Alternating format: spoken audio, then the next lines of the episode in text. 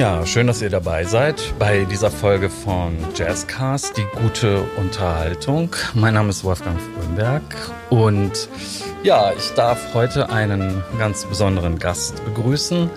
Einen Musiker, der, ähm, das habe nicht ich erfunden, wohl zu den besten deutschen Jazzmusikern der Gegenwart gehört mhm. und gleichzeitig auch perspektivisch noch eine große Hoffnung auf die Zukunft bietet, was mit dem zarten Alter zu tun hat, indem er seine künstlerischen Errungenschaften schon geschafft hat. Hallo Dennis Gebel, ich freue mich, dass Hallo, du hier bist. Ähm, wir sitzen hier jetzt eine Etage über der Bühne, ähm, auf der du am 17. März mit deinem Quartett spielen wirst. Und mhm. Da es das King Georg ja in der Form als Jazzclub auch noch nicht so lange gibt, wollte ich mal ganz bescheiden fragen, wie nah ist der Laden denn dran an dem Jazzclub, wie du ihn dir vorstellst als Musiker?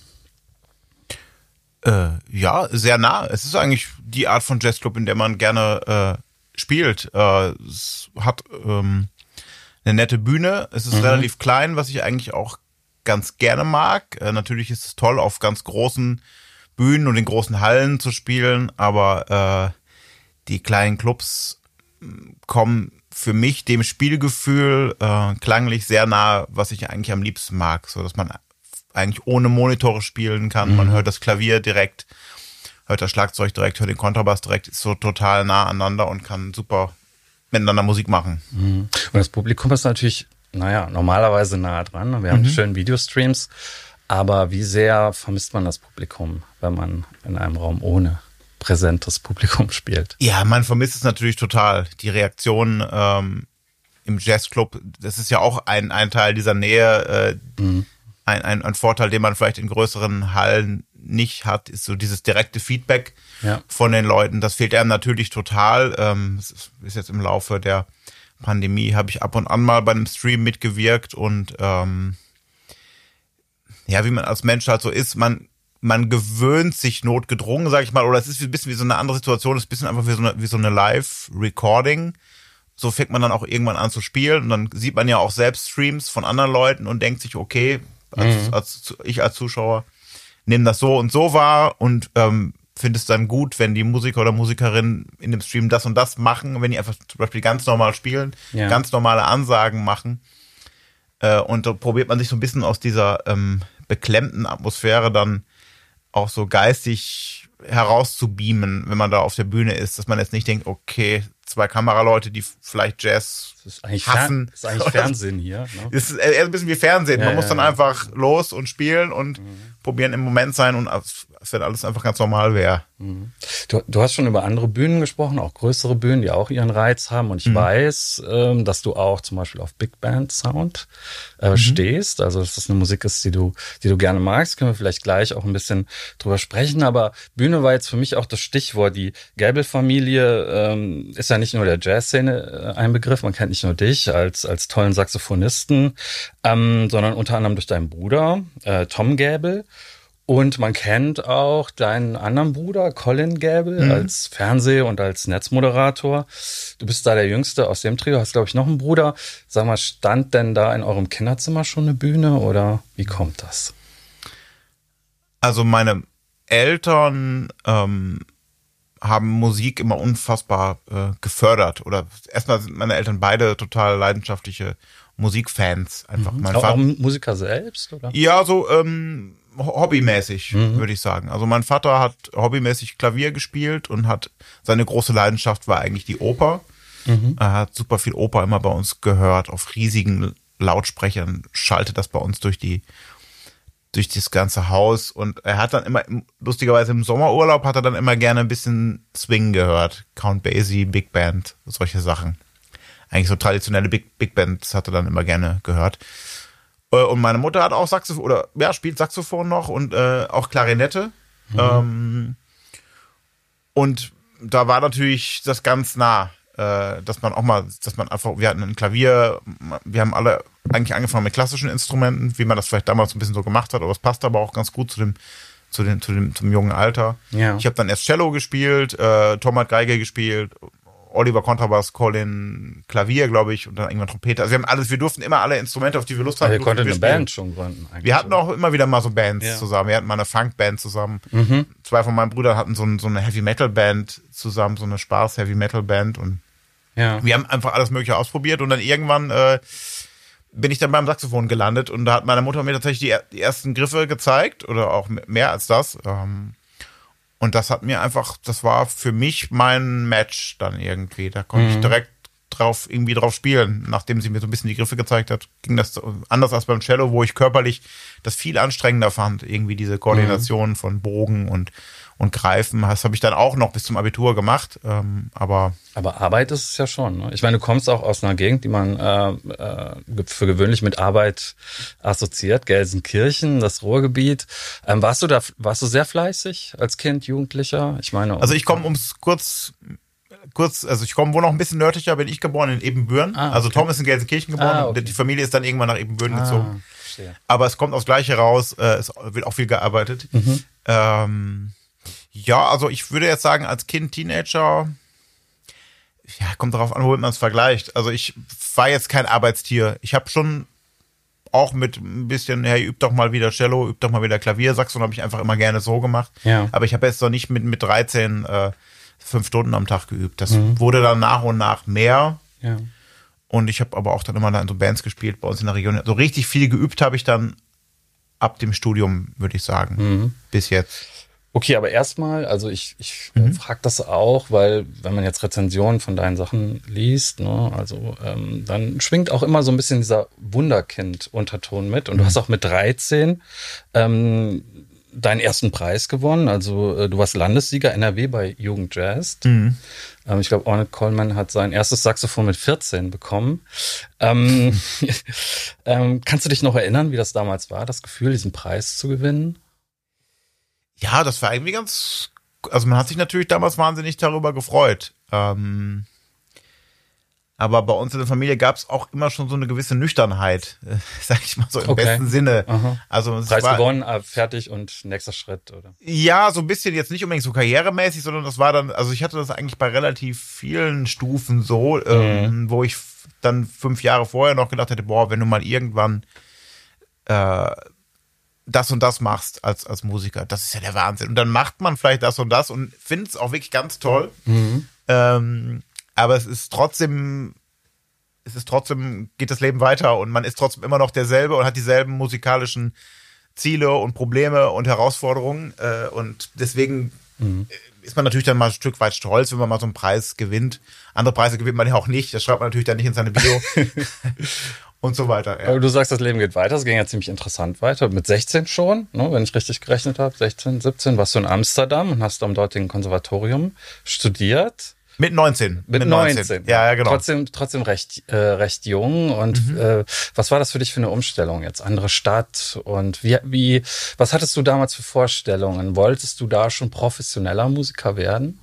Ja, das wollte ich eigentlich irgendwie immer. Es Mhm. gab in meiner Umgebung, ähm, gab es ein paar Leute, die diese ganzen Schritte schon vor mir gemacht haben. Ja. Ähm, und ich hatte auch so ein paar Lehrer, die dann auch in Amsterdam studiert hatten, zum Beispiel, oder damals noch Hilversum. Ja. Ähm, und irgendwie war das für mich immer so das, die einzige Möglichkeit, ähm, oder das, was ich eh gemacht habe. Das war für mich relativ natürlich. Ja. Ähm, Im Nachhinein denke ich manchmal auch, es wäre auch interessant gewesen, mal in andere Berufe reinzuschnuppern, aber es hat sich einfach nicht so ergeben.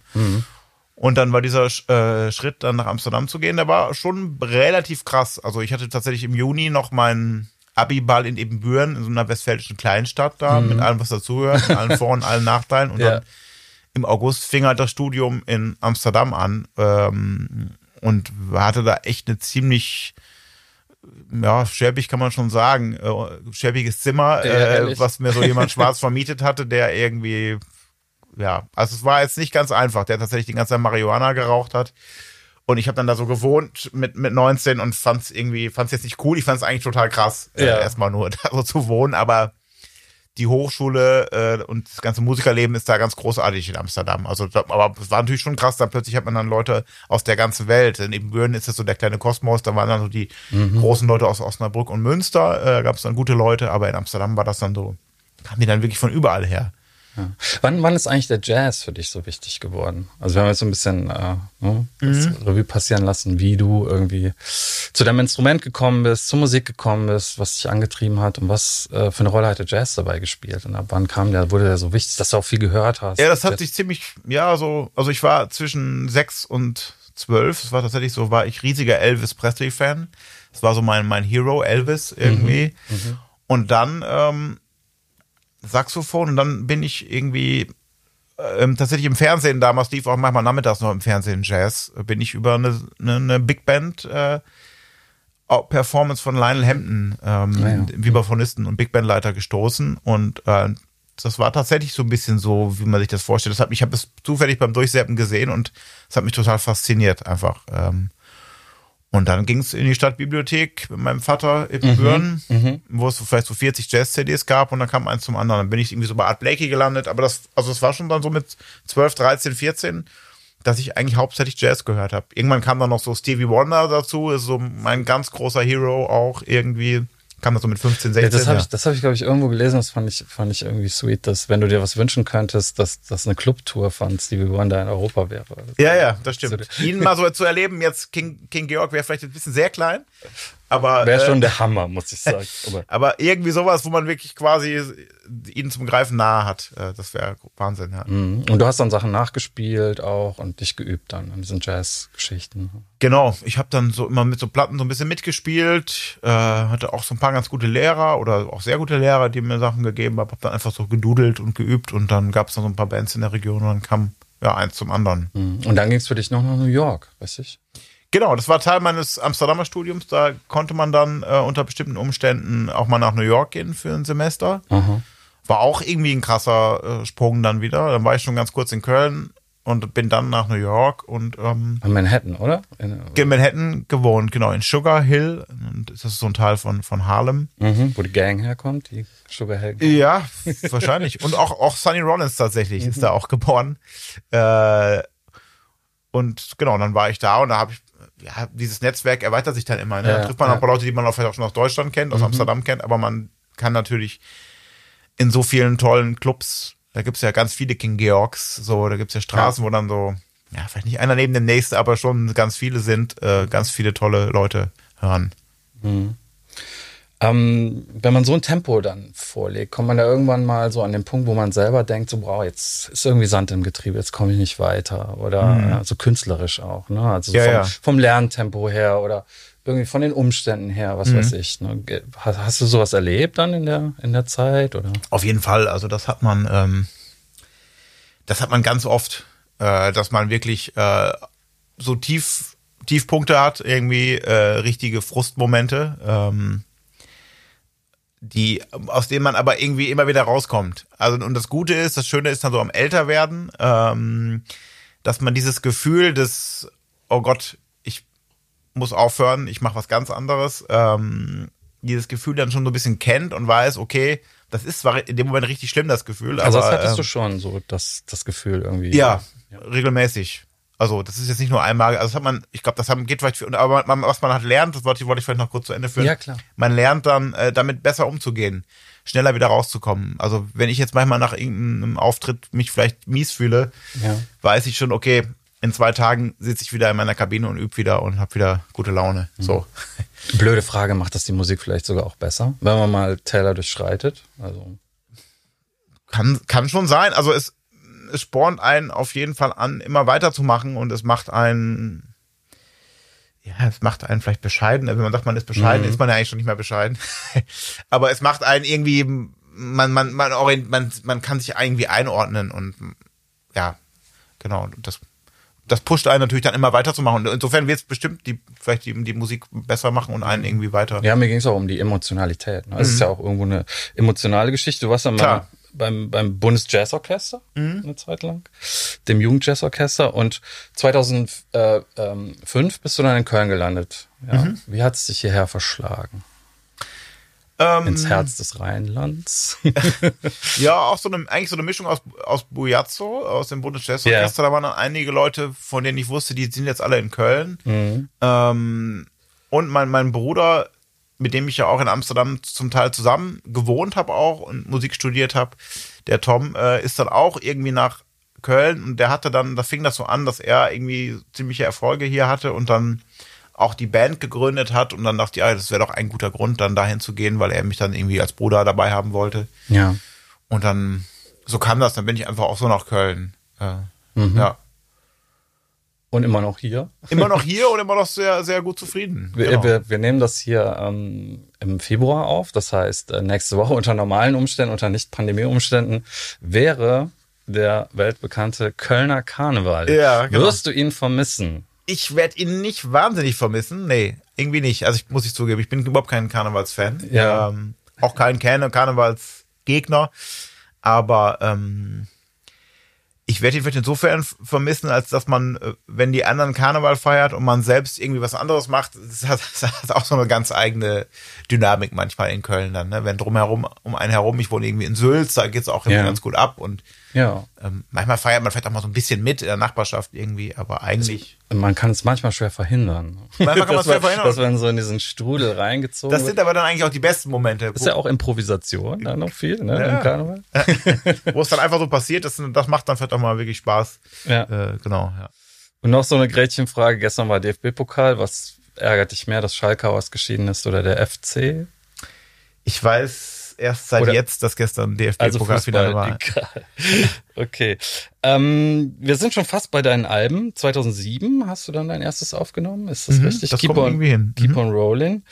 Ähm, das heißt, ähm, du hast auch irgendwann angefangen, deine eigenen Sachen zu komponieren. Also nicht nur mhm. Stücke zu interpretieren. Du hast dir gezielt Musiker gesucht, mit denen du zusammenarbeitest. Jasper Blum, Henning Geiling, hier Henrik Smog, mit denen hast du mhm. dieses Album aufgenommen.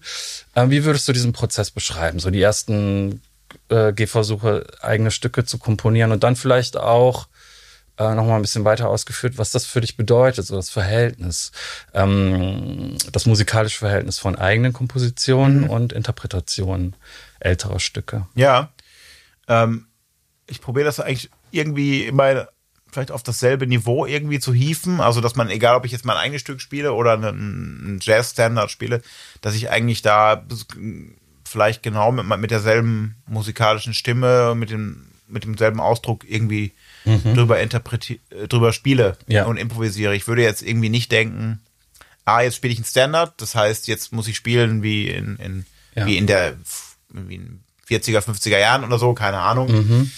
Äh, und jetzt spiele ich mein eigenes Stück, jetzt probiere ich ganz modern zu spielen. Das ist für mich eigentlich, es sind eigentlich für mich so Tools und diese Standards machen einfach wahnsinnig viel Spaß, äh, immer wieder neu zu interpretieren. Das sind, das sind so einfach super geile Stücke, die fast so einen neutralen Boden bieten, indem man je nachdem auch mit wem man dann zusammenspielt, könnt, klingen diese Stücke ja immer ganz anders. Mhm. Und dann hatte ich aber auch Lust, meine eigenen Stücke zu komponieren. Ja. Ähm, das hat sich auch so ein bisschen einfach so alles aus meiner Laufbahn ergeben. Zum Beispiel diese erste Platte, ähm, da spiele ich spielen wir tatsächlich Stücke eigentlich von Sonny Rollins und das war damals so mein Hero und ich habe das irgendwie, ich bin nach Köln gekommen, habe dann hier mit Henning und Hendrik zwei Musiker gefunden, mit denen ich irgendwie diese Sachen dann einfach so gespielt habe, so gejammt habe, mhm. irgendwie so, wie wir das wollten und ja. aber auch probiert haben, das ein bisschen nachzuspielen. Und dann habe ich irgendwann meinen alten Lehrer Jasper Bloben mal dazu gefragt, äh, hey, wollen wir das nicht mal aufnehmen? Ja. Hatte ich einfach Lust zu.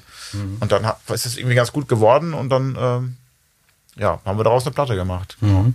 Sehr oft dann davon die Rede, dass du mit deinem Saxophon eine eigene Stimme gefunden hast. Ja. ja. Also das ist ja so das, was das dann auch trifft, dass man dich wiedererkennt, ne, ob du jetzt irgendwie ein, ein älteres Stück interpretierst oder ob das eine eigene Komposition ist von dir. Man weiß es vielleicht gar nicht und bestenfalls erkennt man dich. Ähm, mhm. Wie würdest du das beschreiben? Was, was macht diese eigene Stimme aus? Und äh, ja, vielleicht ganz dumm gefragt, wann ist dir das zum ersten Mal selber aufgefallen, dass du die hast? Ach, das weiß ich nicht. Das sind natürlich alles immer so Sachen, über die man sich freut. So, wenn das sowas geschrieben wird, ähm, ist natürlich irgendwie so ein typisches Ziel, dass man jetzt sagt, es wäre irgendwie cool, wenn man so einen eigenen Sound hat. Ja. So wie Miles Davis oder sowas, oder wie ja. sie nicht alle heißen, ne? Aber ähm, ich, ich, ich, ich glaube, man tut dafür nicht wirklich jetzt direkt was. Ich will jetzt an meiner eigenen Stimme arbeiten, das finde ich immer so ein bisschen schwierig. Da mhm scheiden sich manchmal so ein bisschen die Geister an, an, an dieser Idee, wie jetzt die eigene Stimme irgendwie entsteht. Ich glaube eher daran, dass man einfach viel übt, viel spielt, viel Musik hört und dann vielleicht eh so klingt, wie man klingt. Und wenn man eine Zeit lang mal mehr klingt, wie, wie das und das Vorbild, dann ist das halt einfach mhm. so. Und dann ja. jetzt wichtig zu sagen, okay, ich probiere jetzt auf Teufel komm raus, mich von anderen Einflüssen äh, freizuschaufeln und irgendwie mein eigenes Ding zu finden. Find, ja, sowas, solche Leute gibt es manchmal. Ich finde das dann gerne mal so ein bisschen blut, blutleer irgendwie, mhm. wie das dann vielleicht schon mal so klingt. Aber also mir, ich, ich weiß nicht, ob ich eine eigene Stimme habe. Ich, was, was, ich denke manchmal eher, ich spiele immer den gleichen Mist. Äh, und will mal lieber was anderes spielen. Äh, ja. Wie sehr betreibst du Forschung als Musiker? Weil Jazz hat so eine enorme Geschichte. Ne? Und ich meine, mhm. es ist ja einerseits so dieses sich da rein äh, ne, ich kann mir vorstellen, dass man auch bei bestimmten Dingen dann hängen bleibt, bei bestimmten Musikern, bestimmten mhm. äh, Zeiträumen, ja, dass man sich dann da lange mit beschäftigt, bis man so richtig darin aufgeht. Mhm. Wie viele Sachen entdeckst du neu? Also die äh, ja, es gibt einfach so wahnsinnig viel zu entdecken. Und das ist aber auch irgendwie das Schöne, ne, dass man irgendwie, ich unterrichte ja auch selbst an Hochschulen. Ja. Und da kommen dann manchmal die Studis und, und neulich hatte ich noch wieder einen, der sagte, okay, ich habe schon in einem Jahr mein Bachelor-Examen, der ist jetzt irgendwie so 22 und sagte, in einem Jahr mache ich schon meinen Bachelor. Ja. Und dann kamen wir irgendwann drauf, dass er annimmt, dass er bis dahin eigentlich dann soweit alles können müsste. Also so überhaupt äh, als Musiker irgendwie. Das hat dann quasi, danach bin ich dann ja fertig mit, mit diesem Abschluss. Und dann habe ich probiert, ihm zu erklären, dass natürlich das danach immer weitergeht. Also man macht dann zwar diese Prüfung, das ist so ein Zwischenschritt, äh, aber danach geht's natürlich weiter und ähm, es ist ja auch das, das, das Geile eigentlich, dass man so, so viel Musik entdecken kann. Äh, mhm. Ob, jetzt, ob jetzt total in der Tradition, da gibt es so wahnsinnig tolle Leute oder halt aktuelle, da kommt man ja gar nicht hinterher, was es aktuell auch alles gibt. Und man muss dann irgendwie so ein bisschen seinen eigenen Kompass, seinem eigenen Kompass so ein bisschen folgen. Darauf habe ich jetzt Lust, darauf habe ich jetzt Lust. Manchmal ist es auch sowas wie, ich, dass ich denke, ach, das würde mir eigentlich mal ganz gut, ganz gut tun irgendwie. Ich habe jetzt irgendwie mal gerade so eine, bin über so eine Mark Turner so, so ein moderner Saxophonist, modernerer ähm, ja. gestoßen, auf den gestoßen, auf so eine Soloaufnahme von ihm. Mhm. Die, die ich irgendwie super gut finde. Das ist jetzt vielleicht nicht so ganz mein Ding, so hundertprozentig, aber ich habe mir zum Beispiel so gedacht, ah, irgendwie das, irgendwie, da ist ganz viel drin, was ich, von dem ich irgendwie ganz wenig nur hab. Und da habe ich dann einfach mal Lust gehabt, mich da so ein bisschen reinzufummeln oder mal so ein bisschen. Mhm. Wie viele Stunden spielst du am Tag? Kann man das? Das ist ganz unterschiedlich. Ja. Also, du ähm, wachst auch mal, manchmal auf und sagst, heute habe ich gar keinen Bock, oder? ja, klar. Oder spielst du jeden Tag? Ich probiere ja ab und zu auch mal einen Tag Pause zu machen. Mhm. Manchmal, ja, ich habe natürlich auch andere Sachen zu tun. Ne? Je älter man wird, da kommt umso mehr äh, Kram kommt so dazu, um den man sich irgendwie kümmern muss. Äh, fängt an, morgens erstmal tausend E-Mails beantworten und so. Und dann muss ja. man erstmal in diesen Modus kommen. Mhm. Manchmal ist es auch irgendwie das Befriedigendste, einfach mal so anderthalb Stunden am Stück Saxophon zu spielen und, und, und dann so in die Zone zu kommen äh, manchmal übt man am Tag sechs Stunden und denkt hinterher, boah, ich habe eigentlich nichts geschafft. Also, mhm. ja, es ist ganz unterschiedlich. Ähm, Du hast fünf Studioalben inzwischen aufgenommen, wenn ich ja, ich glaube, das kommt ganz gut hin. Aha. Mhm. Und ähm, wie ist für dich das Verhältnis zwischen der Arbeit im Studio und dem Live-Konzert? Weil es ja auch im Jazz schon super wichtig ist, oder live zu spielen. Ja, das ja. Erlebnis, das Live-Erlebnis. Auf jeden Fall. Mhm. Im Idealfall ist es ja eigentlich so, dass man mal mit einer Band auf Tour geht und dann, dann ein Album aufnimmt. Ähm, in der Realität ist es auch häufig so, und bei mir war es auf jeden Fall häufig so, dass ich irgendwie die Idee für ein neues Projekt hatte äh, und dann denkt man, okay, vielleicht müssen wir erstmal ein Album aufnehmen, äh, um dann auch überhaupt live zu spielen. Das ist ja manchmal so ein bisschen dieser... Die Grundlage zu schaffen. dieser Teufelskreis, äh, man will dann irgendwo spielen und dann fragen die, ja, habt ihr denn schon Aufnahmen, habt ihr denn schon ein Album und so. Mhm. Ähm, und dann muss man erstmal das Album dahin schicken. Also so ein bisschen so ist es ja manchmal. Das wird natürlich jetzt, wenn man so ein bisschen etablierter ist, wird das ein bisschen leichter, auch mal seine Projekte mehr auszuprobieren. Ja. Oder man kann auch das natürlich auch privat machen und so. Und es dann irgendwann auf Platte aufzunehmen. Aber ich, bei mir war es auch oft so, dass ich die auf, Aufnahmen gemacht habe und irgendwie damit auch happy war. Und man dann auf Tour gegangen ist und dann irgendwie die Musik vielleicht nochmal auf ein ganz anderes äh, Level anheben kon konnte irgendwie. Ähm, mhm. Und dann hätte man theoretisch die Platte nochmal aufnehmen können. Macht man dann nicht, aber äh, ja, haben wir eben schon angedeutet, du hast auch schon, also spielst auch in Big Bands und du äh, magst den Big Band Sound sehr gerne und Duke Ellington ist, äh, ja. wenn ich das äh, richtig recherchiert habe, einer von deinen großen Vorbildern. Warum? Was, was gefällt dir an, an dieser Big Band Konstellation so gut? Ich habe irgendwo ein Video gesehen, wo du von der Arbeit erzählt hast, wo es darum ging, dass ihr dann gemeinsam in einem Stück, in einer Komposition einen, nur so Anweisungen hattet. Ihr solltet einen Vogelschwarm, äh, also es gab gar, gar Ach so, kein das war mit Benny Schäfer. Ja, genau. Das, ja, fand, ja. das fand ich zum Beispiel super spannend. Aha. Was, was, ähm, ja, was fasziniert dich an der, an dem Big Band Sound und warum findest du Duke Ellington? Äh, Duke Ellington fasziniert mich total. Ähm Duke Ellington ist manchmal so, es gibt manchmal so ein paar, es gibt vielleicht in jeder Kunstform oder irgendwie in Bereichen des Lebens, manchmal gibt es so bestimmte Klischees oder so Klischeenamen. Und ja, wer ist Duke Ellington? Das ist vielleicht so ein Name, auf den kennen dann noch relativ viele. Mhm. Und manchmal denkt man so, ja gut, Duke Ellington, das ist irgendwie so Swinging Jazz. Und äh, ich glaube, in vielen Hinterköpfen ist das dann so, ja, das ist irgendwie, ist irgendwie, ist irgendwie gut in seiner Zeit gewesen. Aber ähm, der Name ist schon nicht ohne Grund so groß, weil wenn man da richtig eintaucht in, die, in, in, die, in seine Welt, äh, Mhm. der hat ja auch über, ich glaube, über 50 Jahre oder noch länger vielleicht Platten und Aufnahmen gemacht, ähm, gibt's, äh, tut sich ein riesiger Kosmos äh, auf ähm, an, an, an Musik, äh, an, an seinen Kompositionen, an Kompositionen von Billy Strayhorn, an einem bestimmten Klangideal. Take the A-Train. Ja. Genau, das Ja. ist auch so, so, ein, so ein Klassiker irgendwie, aber es gibt so viel, viel mehr noch äh, tiefgehende, die unterschiedlichen Charaktere, die er in seiner Band hatte, wie er mit diesen ähm, unterschiedlichen Stimmen in seiner Band gearbeitet hat, wie die, die Stücke dann irgendwie immer so konzipiert waren, dass diese Leute zum Tragen kamen. Ja. Die, also im Detail die unterschiedlichen Sounds und einfach die Spielfreude und überhaupt diese Ästhetik. Das ist tatsächlich irgendwie, das hat so viel, ähm, hat eigentlich alle Elemente, die ich für einen Jazz brauche oder die mich auch am, die mir Spaß machen. Also diese rein körperliche Freude, wenn die Band richtig losswingt, Ja. wenn die Balladen spielen, hat das unglaublichen Tiefgang und Es ist so großes Kino, ne, würde ich sagen. es ist großes Kino, aber es ist also manchmal so auch ganz kleines Kino. Es gibt auch dann so ganz kleine Momente, die so total, wo du denkst, boah, gleich, äh, Es ganz, ja. wenn, die, wenn, die, wenn die Nadel auf den Boden fällt, dann hört man es irgendwie. Ja. Und das ist, für mich hat das einfach unfassbar viel Tiefgang, diese Mhm. Musik. Aber Ellington zum Beispiel hatte ja auch eine sehr politische Note in diesem Black, Brown und Beige äh, zum Beispiel. Mhm. Also war für ihn die Vertonung der afroamerikanischen Geschichte Mhm. oder der Geschichte der Afroamerikanerinnen damals. Ähm, wie sehr äh, spielt das für dich eine Rolle? Wie sehr ist für dich auch ähm, Jazz eine politische Musik? Mhm. Oder wie sehr auf einer persönlichen Ebene hat dich, hat dir das zum Beispiel die afroamerikanische Geschichte näher gebracht? Ähm, also ich persönlich muss zugeben, tue mich so ein bisschen schwer, jetzt mich selbst als musikalisch-politisch zu bezeichnen. Ähm, das ist einfach nicht die Art, wie ich aufgewachsen bin. Oder es ist, Ja. ich finde, es wäre für mich jetzt aufgesetzt, wenn ich jetzt sagen wollen würde, ich will mit meiner Musik jetzt das und das zu Rollen bringen oder keine Ahnung. Ähm, Soweit würde ich bei mir nicht gehen. Ähm, aber die ganzen Musiker, mit denen ich mich seit meiner Teenagerzeit beschäftige, haben, haben natürlich alle äh, enorm mit diesen Rassenproblemen, Rassismusproblemen in den USA zu kämpfen Ja. gehabt äh, und haben es immer noch. Und ähm, ich habe super viele Biografien über die gelesen. Da ist es natürlich immer wieder Thema und präsent. Insofern ähm, ist es natürlich da auch ganz klar, dass es für die Leute auch Teil ihrer Musik ist und auch Teil ihres Ausdrucks und äh, einen ganz großen Einfluss hat irgendwie. Also da, damit habe ich mich dann eigentlich sehr viel beschäftigt und finde es auch ja auf eine Art irgendwie wahnsinnig interessant dieses Thema. Ja, ich habe eine spannende Performance von dir mir noch angeguckt auf YouTube. Ähm, was, Oh. was, ja, was, was soll man gerade anderes machen? Und es gibt ja Gott sei Dank auch sehr schöne Aufnahmen. Und ähm, das ist eine Aufnahme, ähm, da hast du äh, mit, äh, warte mal, mit den Schlagzeugern Henrik Soll live und Live Berger und mit äh, dem Robert Landvormann am Bass Prayer for Passive Resistance gespielt von Charles Mingus.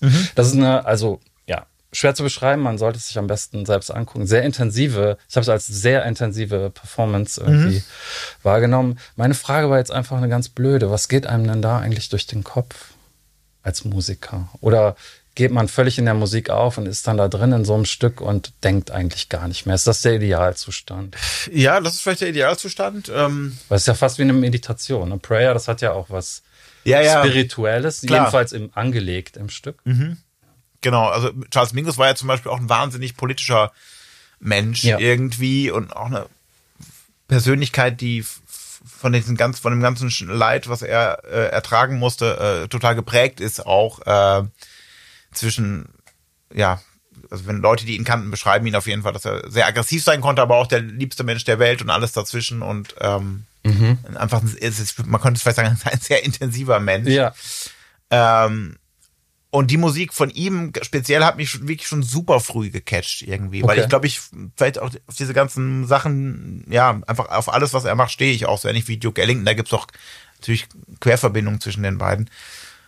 Ähm, ich habe mich dann einfach super viel mit der Musik beschäftigt, ich habe sie immer gerne gehört. Ähm, und mir ist natürlich auch danach und nach ist mir auch klarer geworden, wie politisch das auch ist. Und da denkt man natürlich dann manchmal schon drüber, auch mal drüber nach, wie ist das jetzt, ich als eben Bürner spiele jetzt irgendwie solche Nummern. Mhm.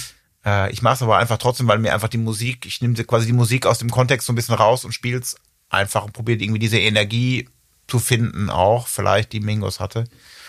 Und ähm, diese, diese Produktion, also dieses Stück Prayer for Passive Resist Resistance, ist Teil von einer Produktion, die ich jetzt letztes Jahr gemacht habe, eigentlich in dieser Corona-Zeit. Für den Deutschlandfunk, richtig? Für den Deutschlandfunk, mhm. genau. Mhm. mhm. Da hätte ich eigentlich die Platte aufgenommen, mit der ich jetzt im März auf äh, Release-Tour gegangen wäre, mit Amerikanern auch, die aber dann nicht äh, kommen durften. Und dann habe ich dieses Mingos-Projekt vorgezogen. Mhm. Ähm, und da habe ich mich darauf vorbereitet und habe mich dann einfach, ehrlich gesagt, bei dieser, bei dieser ganzen Session einfach nur wahnsinnig gefreut, mit diesen Leuten Musik machen zu können. Und habe dann irgendwie dieses Prayer for Passive Resistance, das ist eigentlich ein ganz simples Stück. Mhm. In, also das könnte man, könnte ich jetzt hier auf die Serviette schreiben, wie das geht. Müsste ich noch nicht mal, dann wäre schon zu komplex. Kannst du nachher machen, nehme ich mit. und dann kann man einfach total frei darüber spielen. Das basiert auf so einem Blues, auf so einer Bassfigur und dann ist eigentlich ja. ist ganz frei. Man hat dann so ein bisschen diese Aufnahme im Hinterkopf probiert aber auch einfach so in dem Moment mit den Leuten, die dann so da sind, zu spielen und ja. so kam das dann zustande. Obwohl man ja die Bassfigur meint schon wieder zu erkennen. Also das ist Charles Mingus, ne, von Charles Mingus. Genau. Ist mhm. So Heischen Fight Song oder so kenne ich. Ne, das, ja, das ist auch so genau. pulsiert. Das ist auch so ähnlich. Pulsiert, er hat ja gerne mal so, so bluesige Figuren mhm. entwickelt, die dann, die dann so eine Grundlage waren für die Improvisation. Um, ja. ja. Wie sieht es bei dir mit anderer Musik aus? Äh, hörst du auch irgendwie pff, Popmusik, Oper. Ähm, ja, ich habe tatsächlich jetzt. Äh, oder machst auch andere Musik zum Beispiel? Ich mache wenig andere Musik, außer mhm. manchmal so ein bisschen am Klavier zu Hause. Ähm, Probiere ich schon mal die eine oder andere Arie ein bisschen nachzuspielen. Oha. Äh, also tatsächlich tritt ich da so ein bisschen auch in die Fußstapfen meines Vaters, dass, dass mich tatsächlich. Singst du dann auch? Ich, ja, aber nur so ein bisschen. Summen würde ich es eher nennen. Okay. Ja. Aber auch nur, wenn die Türen auch wirklich und alle Fenster zu sind. Ähm, aber ich mag diese Musik, ich mag italienische Oper, überhaupt Oper tatsächlich sehr gerne. Mhm. Gehe auch gerne in die Oper, wenn es dann hoffentlich wieder irgendwann möglich ist, bin ich tatsächlich einer der ersten, der da, der da tatsächlich steht. Ähm, und ich mag, ja, ich mag schon gerne Popmusik. Also Stevie Wonder finde okay, ich ja, ne? wahnsinnig mhm. gut. Mhm. Ähm, Ray Charles ist einer meiner absoluten Heroes. Mhm. Ist natürlich, da ist der Link natürlich zum Jazz auch ganz nah. Ja, klar. Ich bin auch großer Paul Simon-Fan. Mhm. Und dann gibt es manchmal aus der aktuellen Zeit auch bestimmte Platten oder Aufnahmen, die ich dann irgendwie gut finde. Ähm, aber es kommt jetzt, wenn ich jetzt überlege, aktuelle Popmusik, es kommt relativ wenig Neues für mich dazu. Ich bin eigentlich ganz gut bedient mit den Sachen, die ich eh, eh schon kenne. Ne? Also man hat da schon viel mit ja, zu tun. Dieser Wiedererkennungseffekt ja. ist ja auch immer, immer total wichtig. Man, es gibt ja oft die größte Freude, ist ja oft, wenn man irgendeine Aufnahme hört, die man schon kennt ist aber auch oft noch viel größer, als wenn man eine Aufnahme das erste Mal hört. Da hat man, vielleicht denkt man vielleicht, okay, ich glaube, dieses Stück finde ich, glaube ich, gut. Aber erst wenn man es dreimal gehört hat, kann man es vielleicht so richtig genießen. Das stimmt. Man muss sich immer ein bisschen reinhören. Das ist richtig. Finde ich auch. Ähm, zum Schluss noch die Frage. Jetzt, worauf kann sich das Publikum am 17. März bei eurem Auftritt im ah, ja. King Georg freuen? Ist es die Besetzung, mit der du die letzt, deine letzten beiden Alben aufgenommen hast? Äh, hm? nicht ganz. Nicht? Mein vorletztes habe ich mit denen aufgenommen. Okay. Ähm, aber mit dieser Band habe ich ganz viel gespielt. Ähm, auch die Musik von meinem letzten Album, das ist quasi so mein Kölner Quintett mhm. mit, mit, Sebastian Sternal, Martin Jakonowski und äh, Silvio Morger. Mhm. Und ja, man kann sich freuen auf tatsächlich sehr viele neue Stücke, die ich da wahrscheinlich machen möchte. Ich habe den Plan noch nicht so ganz. Ja. Äh, die ich in den letzten, ja, jetzt im Laufe der Corona-Zeit geschrieben habe. Ich hatte ja viel Zeit auch zu komponieren, habe auch viel komponiert, vor allem letztes Jahr. Mhm. Und ähm, da wird was kommen, aber auch ein paar Standards und einfach, ich denke mal, große Spielfreude, dass man, ist ja einer von den wenigen Momenten jetzt gerade, wo man wirklich zusammen Musik machen kann. Und quasi. Hier im King Georg in diesem Kontext, oder? Ja, genau, überhaupt auch. Ist ja, ist ja jetzt gerade schwierig, mhm. auch mit überhaupt mit Leuten zu proben. Das ja. mache ich eigentlich gerade auch nicht. Ähm, jetzt irgendwie zu jammen noch nicht mal. Ich habe mich da gerade wirklich sehr zurück und mhm. ja. sitze sehr viel für mich alleine einfach oder spiele mit Aufnahmen mit und dann einfach mal wieder zusammen Musik zu machen. Ja. Es wird hoffentlich ein ziemlicher Knaller werden. Wir freuen uns drauf. Ähm, ja, herzlichen Dank, dass du hier gewesen bist im Jazzcast, die gute Unterhaltung. Mhm. Dennis Gäbel am 17. März, das Dennis Gäbel Quartett im King Georg um 19.30 Uhr. Und ja, bleibt uns gewogen und schaut euch auf der Homepage um, was es da für Abos gibt. Ähm, die sind gut und günstig und damit kann man viele tolle Konzerte schauen. Und ja, Dennis, Dankeschön nochmal und ja, danke dir. Freue mich drauf.